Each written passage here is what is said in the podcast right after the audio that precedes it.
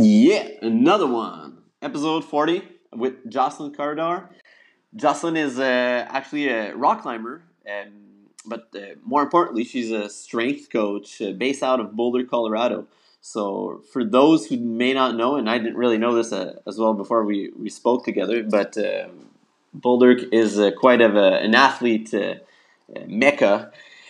And um, we talk about that a lot in the podcast today. And another thing that uh, that may be a little different than the other podcast is um, Joslynn experienced about a year and a half ago a double mastectomy. mastectomy. And for those who don't know what that is, it's um, it's quite of a surgery, and the rehab is quite uh, quite hard to get after that. And she's she's almost back as strong or even stronger than she is, and uh, yeah, so I won't, won't steal the punchline, but uh, here it is. Awesome. Yeah. Thank you so much for doing this. No problem. Check this out. New name alone. It's the Smith Vibes Podcast. Yeah, definitely. Awesome. Well, um, so why uh, why body en route? That's kind of. I guess that's true. It is. Uh, well, it was kind of just like a play on words. Um, I coach actually a lot of climbers too, and I felt that you know climbers are always on routes. Like that's what you say. Like a climber's on a route, and um, I also work with a lot of I don't know. I feel like my niche has become a lot of people that either want to continue doing their sport or they, you know, have had a previous injury or want to get back to where they were. So a lot of times, I mean, you're always en route, you know, like so like en route for your body and a way to just keep going and doing whether it's the sport that you love or you know, starting out on a new thing, a new route. so if we backwards, uh, we get backwards a little bit more. Um, where where does all this coaching like inspiration or like desire of wanting to do this kind of career come from? Like, what's the what's the story?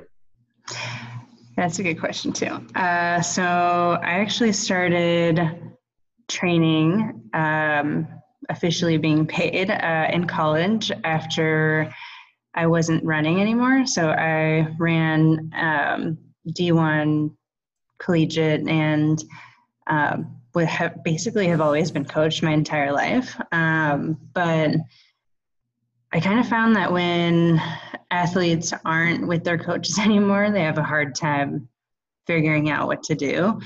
And when I was off the team, I pretty much just I felt lost. Honestly, I felt like I didn't know what I was supposed to do. So I started kind of training myself, and um, yeah, I started training other people. And I mean, honestly, ever since I was little, I kind of always was like, let's go for a run. And I would try to make friends, you know, do whatever the coach had had me do. So I think all trainers kind of have begun when they were kind of kids too. Without even noticing, kind of. Without even noticing, yeah. So I feel like, uh, yeah, I began honestly when I was a kid, but kind of um, really became a job when I was in college and continued on as I, um, you know, moved to Colorado and I really just I loved the idea of working with athletes and in Boulder I feel like everyone is essentially an athlete. Honestly, it's one of Really? the most like intimidating places for sure. Yeah, I mean, you have elite cyclists, triathletes, runners, trail runners, climbers, anything that I mean the first thing people ask is, "Oh, you know, like not what's what is your job? What's your sport?" like you come here. yeah, it's pretty funny. So you moved there after college. Yeah. Yeah, I moved here after college and I had to do an internship um, to graduate actually. And I wanted to be a strength and conditioning coach and I actually ended up heading that direction. But um, then I got CSCS, uh, which honestly was really difficult. Yeah. I didn't think it was going to be that hard. Um, and I did an internship um, at a climbing gym. I originally wanted to be at the Olympic Training Center. Um, you know, you graduate and you think you know everything. and then as you get older, you're like, I know nothing. Um, but yeah, I graduated and I was like, yeah, I'm going to get an internship. They'll accept me. Like, I just graduated college. And uh, no, definitely not. They were, uh, didn't even respond, I don't think. so I had a backup plan just because I needed, um, you know, points to graduate. And uh, I learned a lot because I honestly, when I moved here, I hadn't really climbed. So it was pretty intimidating because there's a lot of pros here. And um, I come in and I want to train people, you know, and I haven't even really climbed. But um, I actually had done another internship at CU Boulder and with all the strength coaches and got to work with, you know, basketball, soccer, um, dance, runners, like everything collegiate. Uh, I really liked it, but honestly, I was too soft spoken for it. Um, it's pretty male dominated, and I was told one on one with the strength coaches, they're like, Jess, you've got to be louder. Like, you're good at programming, but you just, you got to be louder. And I was like, I don't want to yell. so, um, yeah, I ended up going back to personal training just because I have more of a nurturing um, coaching style. Yep.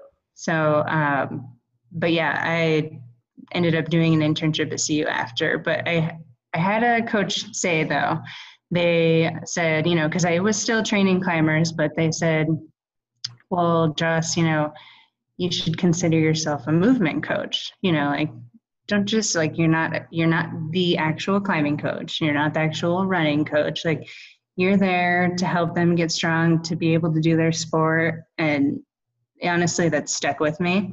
So um, it's kind of changed my, changed my perspective and hence kind of the body en route. I was like all right you know everyone here is coming to me because they want to continue doing their sport not because they want to be crazy strong because if they want to do that then they're going to go to their actual specific coach right And how, and how long have you have have this has this journey kind of uh, been going through? Hmm, let's see. Uh, it is 2018. so probably about like eight or nine years. Yeah. Wow. And have Yeah, you become so became 10. louder? Have I become louder? Uh, maybe a little bit, but not really. I would say like I'm not gonna yell at someone really if they're doing something. Um, I mean, a lot of the people that I tend to get are similar personalities. I think it kind of ends up working out that way. Like a lot of trainers, you know, they attract people that are similar, and then um, you know, every so often I get someone that um, they come to me and they want a specific goal, and then um, then they're out pretty quickly because they, you know, we just maybe don't mesh. And I think that's totally okay. I think that, you know, that's why there are so many options. There are so many coaches because there's a lot of different personalities in the world. And um, I think that's okay. Yeah. How has training affected like your own personal training? So like you finished college, so at, at some point you didn't have any more coaches for you. Um, Totally. and then you started how how did you do you now now like now speaking do you program for yourself do you have specific goals for like climbing or like what's that all about Yeah, so I would say um, I, I go through different cycles. It really depends on uh, how busy I am. So if I, it's more, I would say here it's pretty busy fall, winter, spring, because I'll get you know the winter sports like skiing, snowboarding, Nordic skiing, and they'll start to come a little bit before winter, and then. Um, it's really slow for me in the summer. So in the summer, I'll tend to climb outside a lot more. Um, but my training will be more like the spring because outside is like in season. Um, because a lot of times I'll go alpine because I'm mainly in Boulder. Um, but yeah, so I'll train. I kind of treat it almost still like a collegiate type of training program because I'll go in season because I think it's also important to take breaks because I've done where I don't take breaks and I always get hurt. So I think that's also super important for people to cycle in breaks too. Um, and then it's okay to get a little out of shape, like because your body needs to kind of reheal all the tissues, and um, it's good for you to have just like a mental break too, you know.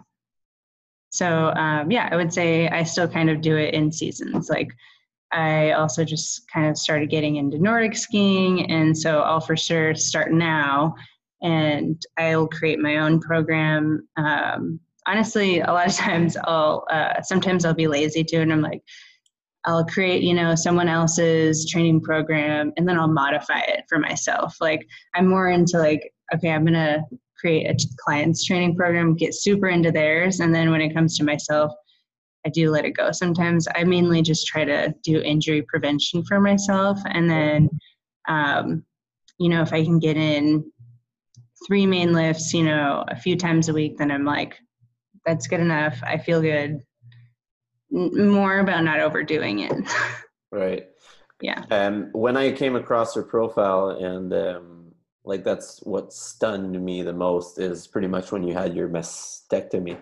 Mhm. Um, so, so it, I, I'll let you. I'll, I, I'll kind of let you go into that. Like how, like like how what what happened? Like how was like as much as like the process through all the recovery? Like I'd really like to dig into that. Yeah. Uh, so I um, told this story a lot. So I always am like, am I repeating? Weird. Yeah. uh, Does it get Yeah. emotional?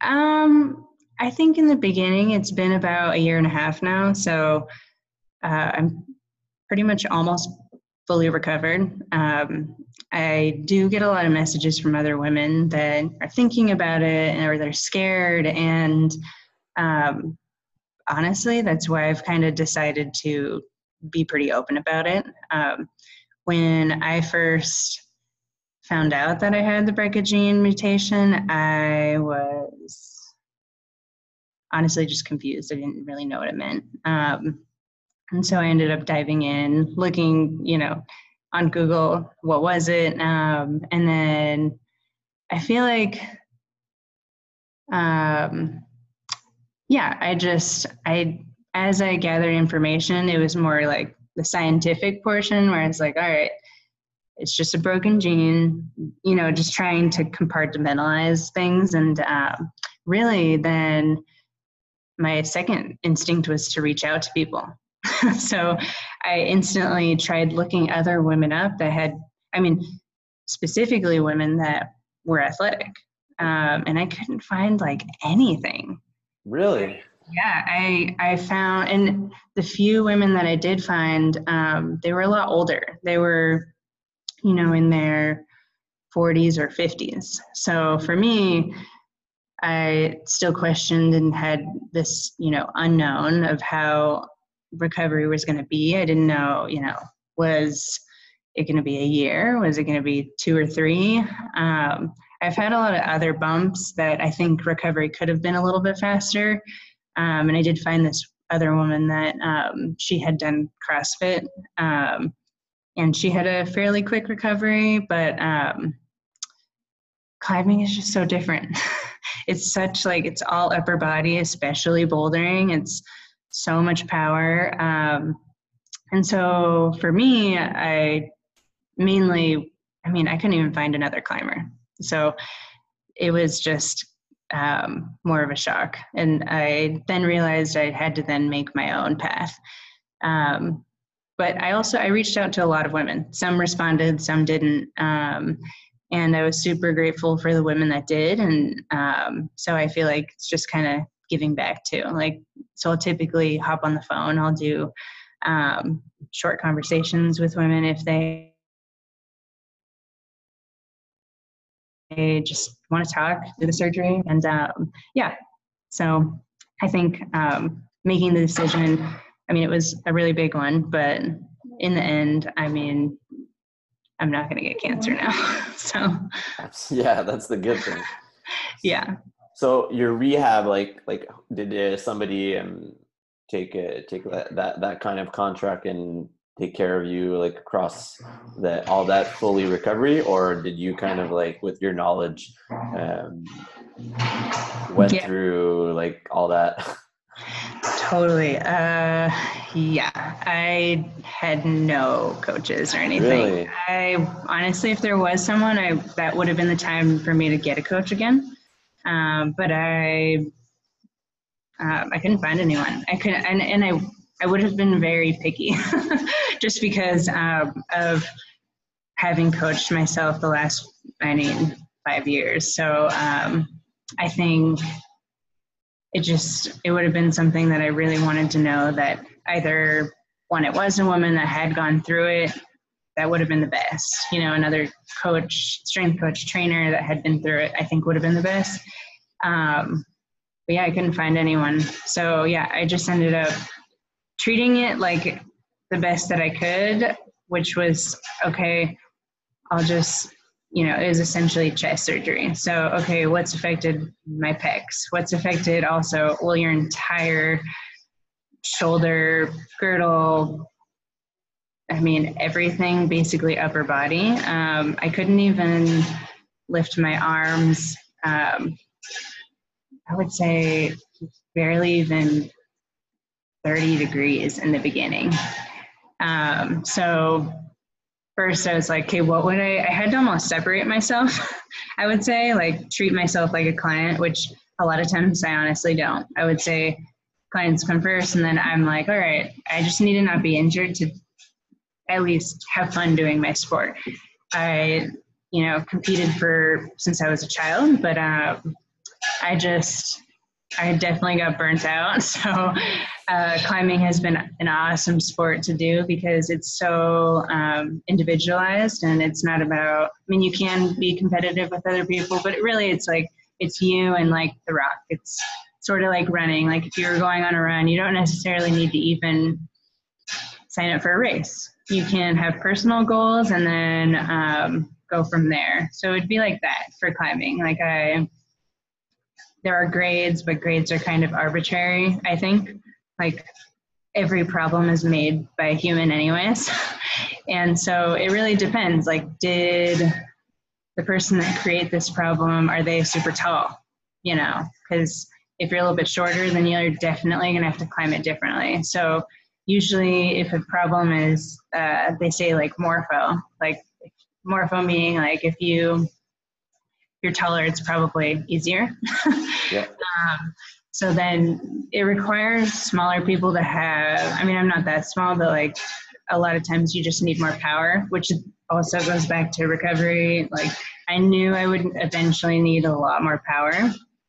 Um, finger strength is huge. Um, so I started doing that a little bit, and I was able to do some finger workouts in the beginning um, with not having my arms above my head. So I actually would just hang weights with my arms by my sides.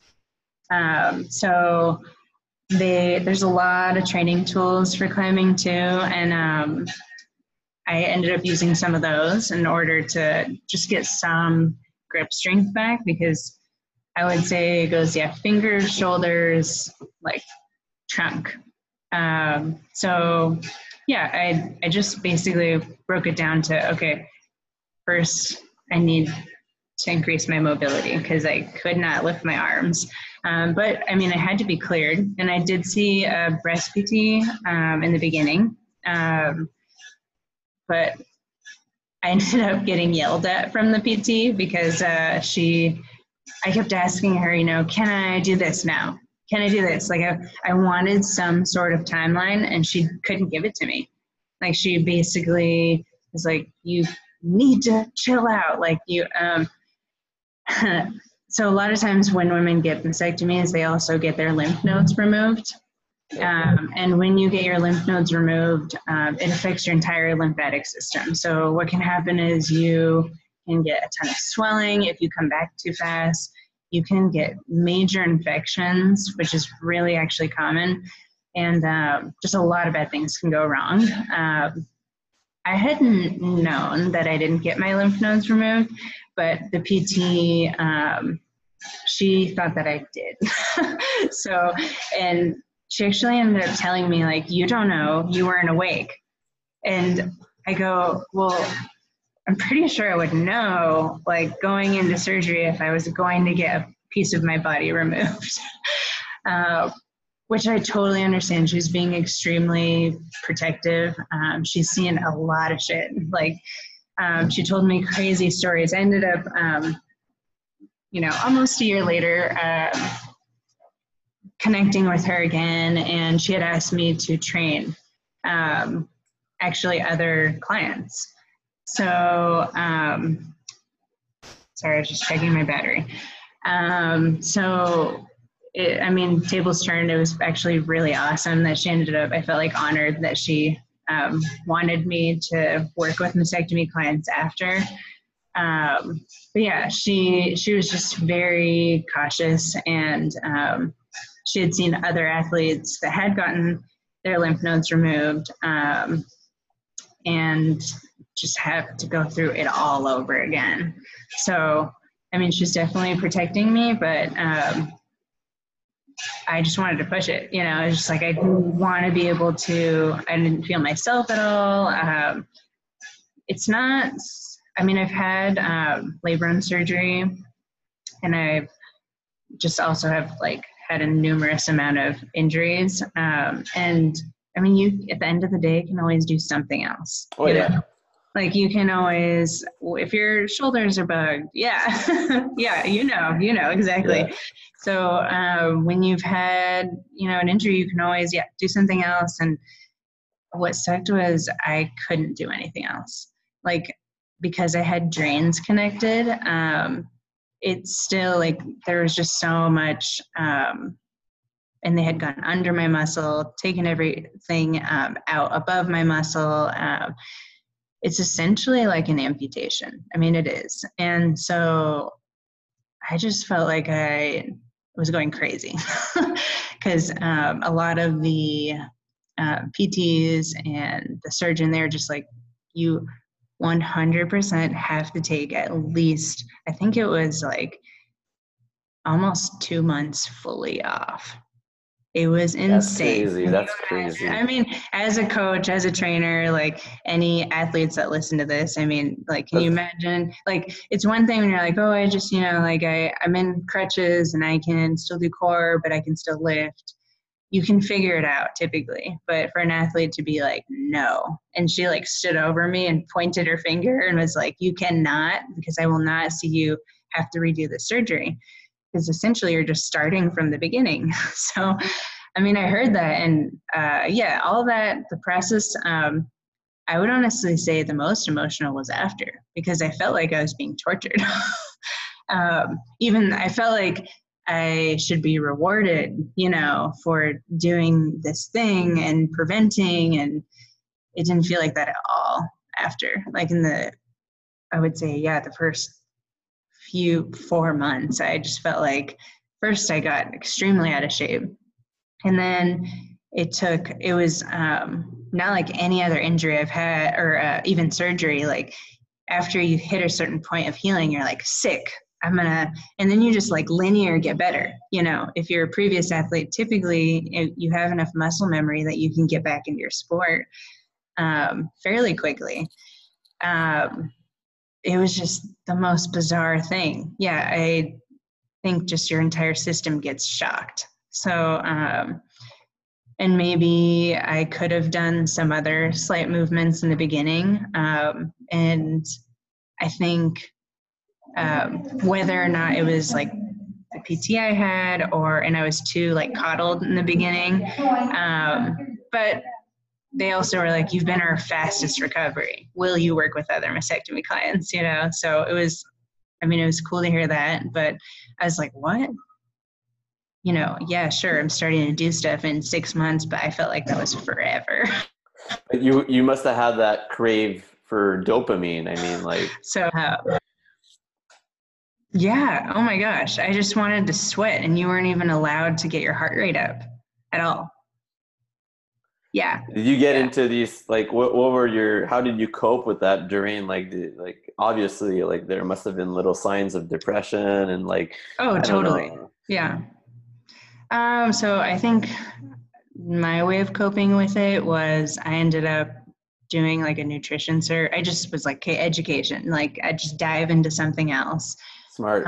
Um, so yeah, I was like, well, I've been wanting to do these other certs, so I guess now is the time. Yeah, you have some time from de- development here there. Totally, yeah. So I did some continuing education, which I always have to do anyways, but um, sometimes I feel like it takes me a little bit longer than I want to because, you know, you just get busy with programming and working with clients. Um, and I mean, reality is I'm not in school anymore. So, you know, like if I have a scheduled day that I want to work on some stuff, sometimes I'm like, ah, I'm going to work out instead.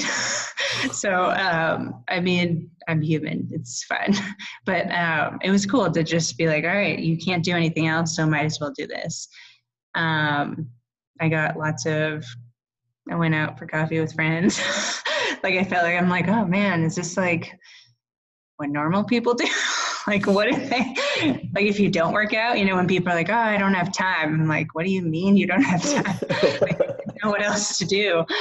Um, granted, my situation was different. I, I couldn't even really do my job. Like I, at the time, wasn't training people online yet. Um, I had worked at a climbing gym previously, and then um, honestly, when I had taken that large of a break from the gym, I realized I, it just I wasn't feeling it anymore, and I needed to um, do something on my own. So, um, and I really just wanted to start to work with um, mastectomy clients, and I felt like I needed just a safer space. Um, the gym I was working at, um, I mean, first off, I had already told you a lot of there's a lot of pro athletes here, so they come in and you know, or a lot. There was like this power lifter guy that had come in, and he would um, lift really loud and grunt, and that is totally fine especially for that gym and a lot of other gyms. But um, I just felt like, again, I wanted to almost a more nurturing environment for um, potential clients. Um, and I ended up, uh, it was really sad the way that I ended up finding this gym. Uh, it was a friend, family friend, and um, he actually has equivalent to what's uh, I actually forget what it's called. It's a pretty long name, but um, it's essentially equivalent to MS. Um, and I have worked with MS patients in the past, but honestly, I didn't have, um, I wasn't emotionally strong enough because I would take their pain home and I would just like cry. So, really?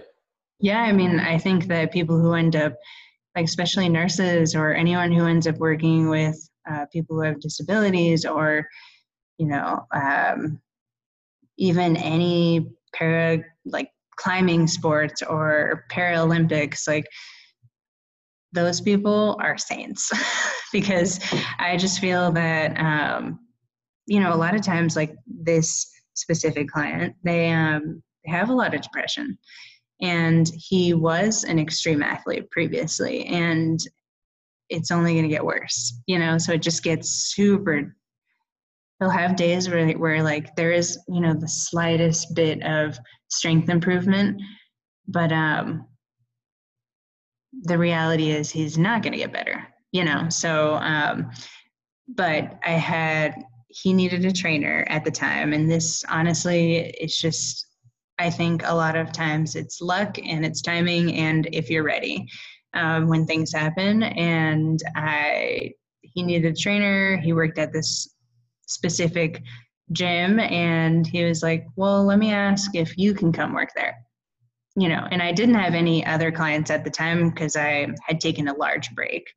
So um, i was like yeah you know like and it was going to be pretty mellow because he can't really lift that many things um, nothing's more than 10 pounds and i wasn't cleared for lifting more than 10 pounds so i was like all right so a lot of times I just do body work and help him through mobility because that's like the best thing because a lot of times he's not even moving around too much. So I was like, all right, this is gonna be like the perfect intro back.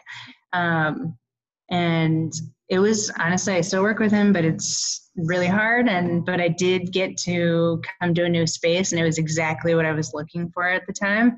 Um, and then I slowly, um, honestly, it was just like word got out that I was training people again, because I, I mean, I took probably like four months off of training. Really? Yeah. So you kind of like stopped training all your actual clients and just like, Yeah, yeah, and a lot of um, there was clients that would email me and be like, "Hey, are you ready to train yet?" And I, and I just didn't. I honestly felt um, I felt a little lost because I, I was like, I can't even lift ten pounds barely.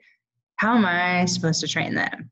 You know, I felt that I, I didn't deserve to train them. Like I felt like they should probably get another trainer, uh, which that was hard because. Um, that had been my job for a while. So, um, So what did you do during those four months? I mean, for work or for like, you um, so I had like odd jobs, really. Like if someone needed a sitter, if someone, you know, um, like I had this one client. Um, I got actually a couple grants. I um, from some of the hospitals because they were like, you cannot go back to work for. Um, maybe it was three months, but they were like, you cannot go back to work for at least two months. Um, and that was if I had a desk job.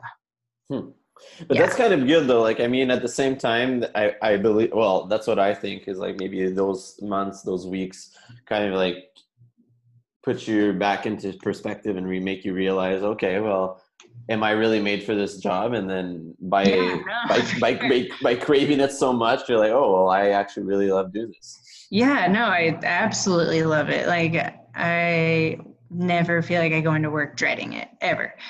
Um, do I dread programming sometimes? Sometimes.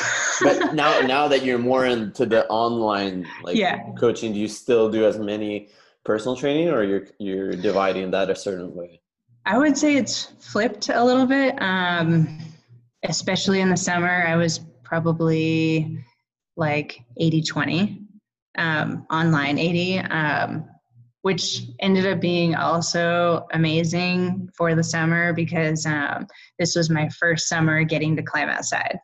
Hmm. So I was just so excited. And honestly, I was psyched to not be like indoors all the time. Um, and I could set chunks of time to, you know, set up clients' programs and, um, or hop on a call. Um, and yeah then I, I seen all your videos you're like you're a beast on those holy crap yeah, it's, it's, it's been a long time though. Like it's now a year and a half. So, um, but yeah, I, I got to go to Costa Rica for two weeks and still get to, um, you know, still work, you know. Um, so I feel like that's been an amazing opportunity. Um, I do crave meeting people in person. Uh, I don't do it quite as much. Um, but I think that I'd like it to be maybe 50 50, where I still have that option to, you know, if I wanted to take a little vacation, vacation, I would still work on the vacation. I feel like you're never really off, anyways. Um, like there's always something you can do. Um, but yeah, Costa Rica was a cool trip too because um, I had had labrum surgery in God, I don't even remember what year that was. Um, maybe 2000. Let's see, four no 12. I think it was 2012, maybe 2011. Um, but I had torn my labrum a few years previous to that. And uh, it was surfing, so the board hit me and it dislocated my arm. And um, I honestly then just had anxiety ever since because I had um, every summer I'd go home because I'm from California. I would um, I would go surfing, and I would re-dislocate my arm like every single time. And granted, I didn't really know about training because I was just running in college. So, you know, I'd dislocate my arm and it'd be like so sore for like weeks. But I was like, ah, it's fine. I don't use my arms really as much for running. um, so I did for a few years, but um, I I do wish I got a little earlier because what happened was obviously the tear got way worse. It was like halfway off. Um, and the surgeon was like, I don't even understand. And I had started to climb um, while I had the torn labrum, but um, it actually ended up feeling stronger because I had no upper body strength previously from just running. You know, you, runners have like the big legs, but like skinny arms, kind of like cyclists. And uh, so I was like, oh, my shoulders like starting to feel more solid. Maybe I don't need surgery until I started climbing a little bit harder. And then it would literally sublux when I would reach for a hold. So I was like, like a doll or something. so I then realized I needed to get shoulder surgery. So again, when I going back to like the mastectomy, I felt like I um I felt like I was like, oh, I've been through labrum surgery. It's fine. Like I'll be able to get through this. Uh, and I ended up stronger after. You know, like I feel like most athletes after surgery end up more motivated and stronger. So 100%. 100%. yeah, yeah, you know, so I went into this mastectomy like, oh yeah, I'm psyched. I'm gonna get stronger. And then and then I didn't. you know, not for a while. Like I, I feel like I am Are you now though? I am back to where I was previously, but I don't feel like I'm like stronger. But you probably Um, will be. Yeah, I hope so. Yeah. Uh, so my other bump in the road was I found out essentially two months later after the surgery that I had another torn labrum on my other side. so I I kind of and it's a small tear. So um, and I know all the rehab, so I'm like I'm gonna take care of this and make sure that I can hold. I just couldn't do two like because I had the first surgery, the second one, the reconstruction, which was two months later. So that was a tease because I had the first one, and then I knew two months later I was going to get another surgery. So any recovery I'd had went right away, like immediately. So that was probably the hardest part because I had two surgeries for the mastectomy. One was the actual one, then second was reconstruction. Um, so, yeah, I mean, then it was like, great, two months later, surgery again. Okay, now you're starting all over once again. um, but yeah, when I had had the labrum surgery, I was like, oh yeah, like four months, no problem. So then when I found out I had another tear after all those two those two surgeries, I I just couldn't handle it. I was like, I I don't think I can do it. You know, like I start over again, like one more time. I mean, and I had talked to the orthopedic and he told me it wasn't that bad. I mean, reality is you can't really, really tell how bad a tear is on an MRI. Like you can get a pretty good estimate, but um, he just was like, Joss, you've been through so much. Like you don't, I think like unless it starts really bugging you again, like you know from your other shoulder, like if it starts bugging you that much, then come back and talk to me. But he's like, just rehab it. You know what to do. I'll give you a PT like right off so you can have someone watch you for a little bit, but um just wait. And like I heard those words and I was like, okay, I'm gonna wait. I'm gonna see how it goes. Um and I think another thing that was hard was uh, I lost a lot of body proprioception, which I have never lost in my entire life. So that was the most bizarre. And um yeah, to like not have any like of the old coordination you had or or not have anyone to help you, you know, get it back. So when I saw the PT for my shoulder then um I mean it was the old stuff that I knew, but it was nice for someone to watch me. Um and then probably a year later after that, because I'm at a year and a half right now, about a year later, because my back had been hurting the entire time. And I was like, man, it just must be because I've been lying around, you know? Like, it's, I have my core is weak, like, my entire trunk has just like totally, you know, atrophied, I'm sure. So um, I'm sure it's that. Like, I kept telling myself that. Um, so then I, uh, I just waited like, and I waited a full year, which is terrible. I should have gotten it checked up earlier, but I just was like, it's just probably the mastectomy. It's probably the mastectomy. Like, kept thinking it was that until a year later, I'm like, all right, I don't think it's a mastectomy. So I go in, I get an MRI, and I find out I have a herniated disc. so it's like, you gotta be kidding me. like I have the worst luck. Um, so then I I started then some rehab for that. Um, it's like I would say eighty percent right now. Yeah, herniated back So- disc are just like if they're not too bad and you're kind of strong, you can always kind of work with it. I think. Totally, yeah. Yeah, and so but I think what probably I probably had it honestly maybe even before the surgery. Right. Who knows? Um Being athletic and not doing all what you've done, like that probably Totally. happened there. yeah, but I think um what happened was I mean, uh, who knows, but I like to think that it got worse because um because I was lying around, you know, and I wasn't able to do stuff and I did lose all of my trunk stability. And then maybe when I started to come back, maybe even just me doing like a little too much might have just like popped that disc out a little bit, you know, and had it herniate. Um, but I just had just like achy back, and um, it still kind of is a little achy if I sit down too long. Um, so I'll try to like work standing up. Um, but yeah, I think that's going to be a little bit of a journey, but um, I'm pretty much doing everything I want to. The one thing that I I was okay with taking a break for a while because I was so burnt out of running, but now I like I really would like to run again. So I'm like, all right. First, I I feel like I should be able to like lift a little bit before I can really run.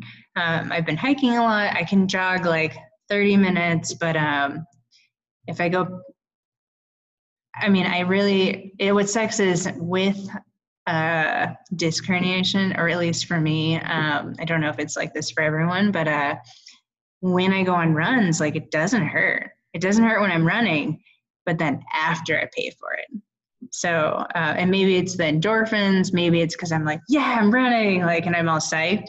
And then it's also dangerous because, you know, I do have that base from running my entire life.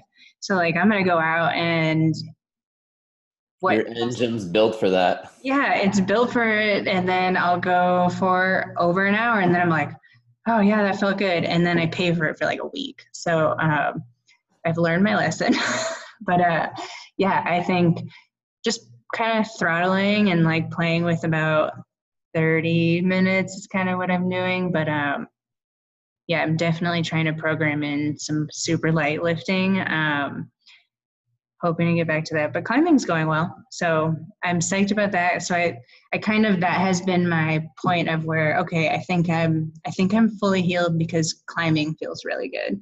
Um and my thoracic like my spine upper body upper back just got so tight. It is one thing that i have to always stretch all the time because um my chest just gets super tight like It gets, always- it gets kind of stressed.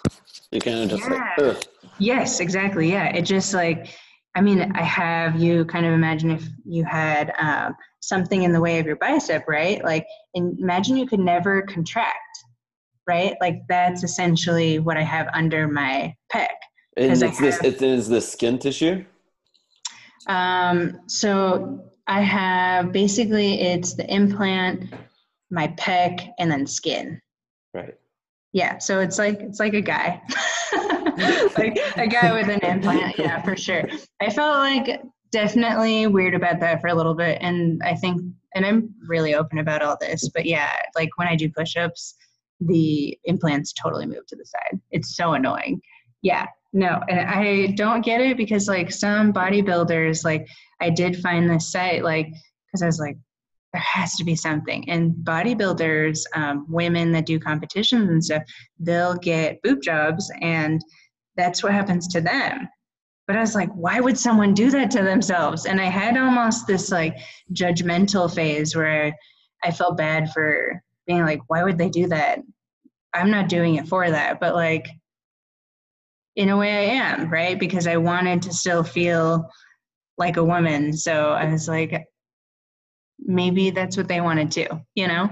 Yeah. So, but it's more of a super- superficial world as well. um, I had to kind of change it and yeah, for sure. Yeah, like everyone, it's their body and they can do whatever they want. So um, I definitely realized I was like, oh man, like I for sure judged people before. like, so uh, that was nice to know that I've like, okay, taken a step back and realized that I was doing that because I think sometimes people don't realize they're doing it. Um, but yeah, so I, yeah, I think climbing was my point of realizing that I had finally recovered. And Uh, I've, I've, I've also seen that that that you've been doing this kind of side project with the construction van. of, of the van. Yeah. Is that like something like to kind of escape your your um your day to day like regular routine, kind of like a hobby, or Um, no, no. Actually, so my uh, significant other, we both live in, well, we lived in a van. Um, and right now we're kind of like in between, like in a garage, because we're kind of also property managing um, at the same time. But um, no, we're rebuilding our home. so we sold our old van and we lived in it for a couple years and uh, it was awesome and pretty much we had this time where we had to either decide do we want to stay in the van and keep this one do we want to sell it and potentially put a down payment on you know a small apartment because it's so expensive in boulder. So you guys have been living in a van for a couple of years. yeah yeah. We've been living in it for a couple of years um, and then uh, we decided let's you know fuck it. Let's let's let's do another one. Let's sell this one. Get a slightly bigger one um, slightly more miles. So it was a cheaper vehicle what, um, what brand is it? That one? Um, so the one we have now is a sprinter Okay, yeah. uh, 170 uh, so it it's not the extra long one but Yeah. it's like the one in between but not the normal short one um, you used to have the short one. yeah we used to have actually a transit a ford Okay. transit Okay. um, which they honestly look like sprinters they're um, they're just slightly different. I uh, it ran off of gas. This one runs off of diesel but um, yeah we are building it out and it's kind of hellish. No it's not quite a hobby. We're both kind of like you know bickering sometimes. i mean you imagine just like building a house too. It's like the same thing. But like we have a little bit of a deadline because he starts law school um, in two weeks. Right. so um, yeah i mean and he's like totally the brains of all of it like i don't know how to do the electrical i don't know how to build the structure i'm like i'll hand you the screw but I mean, but I mean, this kind of like, I mean, you guys live in there because by choice, or is it really because it's too expensive in Boulder? Uh, I would say it's a little bit of both. Right. Yeah, I mean, it obviously is a choice, but um, I mean, we could afford rent. Yeah, we can totally afford rent. But um, when we decided to do this, yeah, it was to save money, and in hopes of like someday getting a house. But um, then after a couple years, we are like, yeah, we have like we've saved quite a bit, but this isn't so bad. And so we were like, let's just keep doing it. Um, so, I mean, our goal is to at least stay in the van minimum three more years. And if we, During the winter, you can stay in it. yeah, so we have um, a heater, or Okay. we need to build a heater in the new one, but our old one had a heater, um, and it pretty much temper temperature regulated the entire van, similar to a house. Nice. Yeah, so it's called a Webasto heater. Wow. Yeah. How Yeah. cold does it get in Boulder? Um, it can get in the negatives, but uh, that's pretty rare. I mean, I think maybe only a few weeks here and there, but uh, maybe even only a couple. Um, let's see. Because we get minus thir- like- 30s in in, in No, Montreal. no, no, not that cold. Okay, we, we get that. maybe like maybe like every so often, and it's like a big deal if it's minus ten. oh You know, my god. so um, but I mean, yeah, it, it gets cold, and there's definitely like in our old van, we didn't have insulation behind our heads where we were sleeping. Um, so that kind of sucked. I would like wrap my head or wear a beanie when I slept. Like it almost kind of felt like you were camping, like snow camping or something. But like the rest of your body would still be warm. So it was the most bizarre thing because um, the van was heated, but like your head would still get cold. But that's because we had a window right there. So I'm so psyched. In this new van, we have like a lot of insulation, uh, which helps with both the heat and the cold. Um, and honestly, the winter was not as bad as the summers. The summers, um, just FYI, I did not bring my battery, and I have uh, about 13%. So Okay.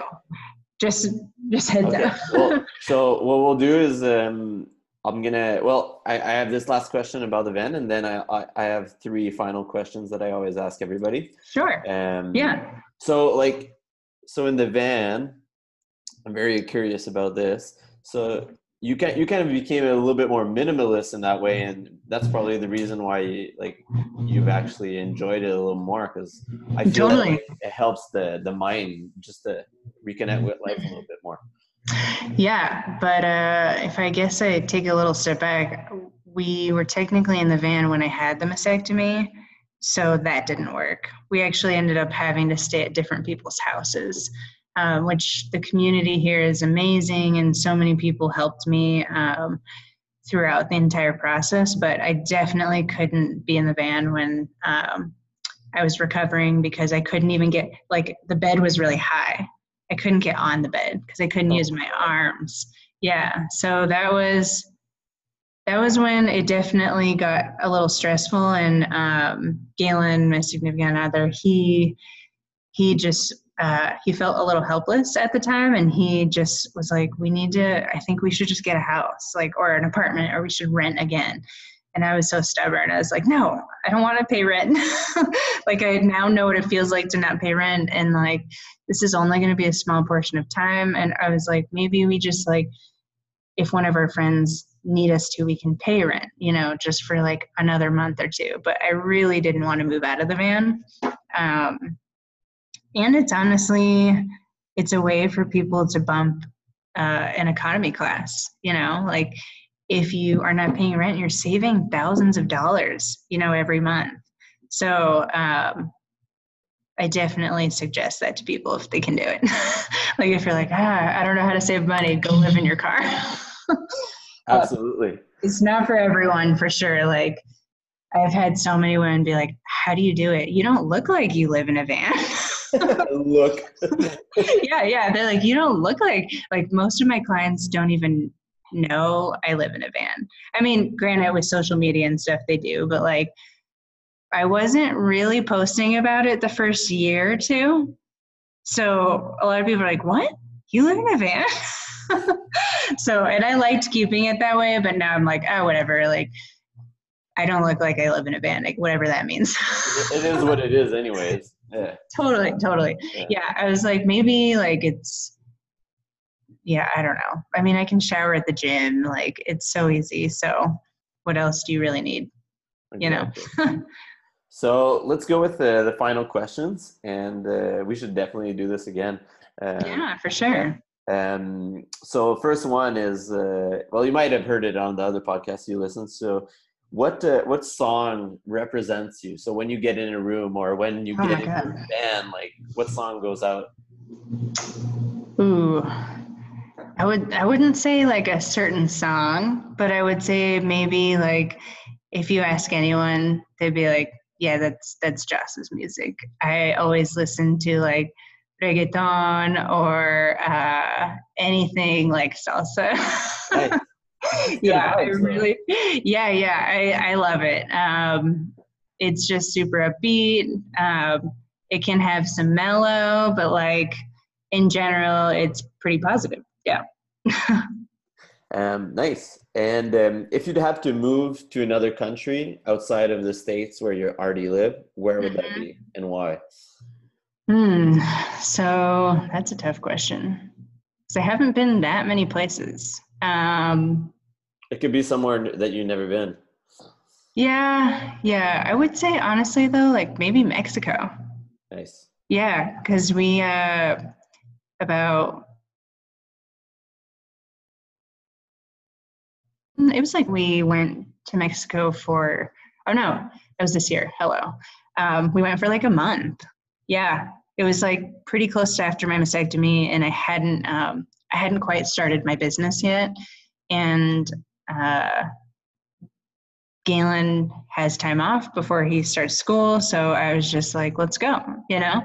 Um, and obviously we didn't have rent or anything, so we're like, this is like, when are we gonna have this opportunity again, you know? Um, and that's actually when I started to climb again was in December of, uh, I guess it would be still this, no, I guess technically it's last year. Um, but yeah, so Mexico, because the culture is awesome, the food is amazing. I love Mexico for the food. It's amazing. Uh, the culture, yeah, everyone's so friendly.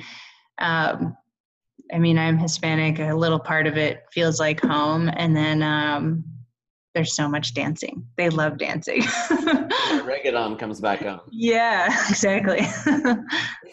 Um, did you guys drive down there?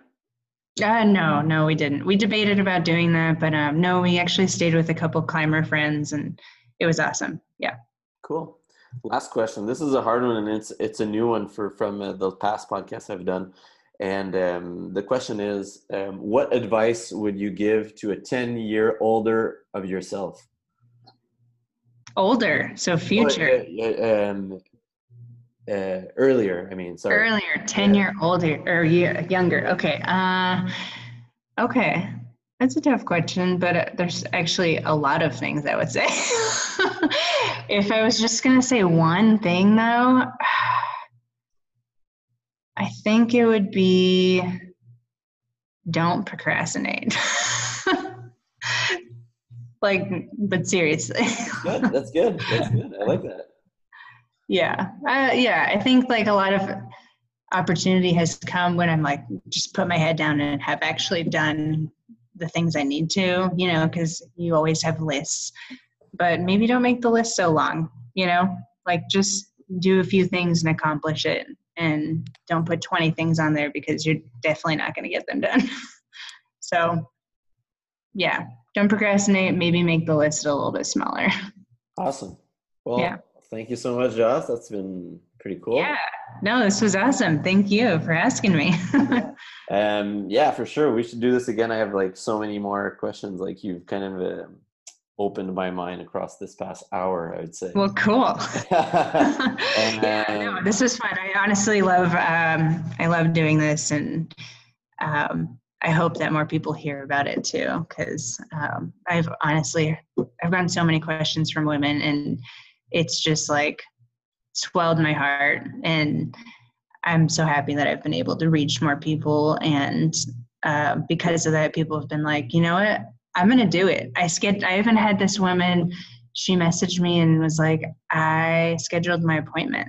So she's like doing it, like getting her mastectomy done. And um, I have this one of my closest friends. She, her mother died from breast cancer, and she like had to witness it. And she is like, I'm never getting it done. And now she's at least thinking about it. So I'm like, hey, little changes Absolutely. about that.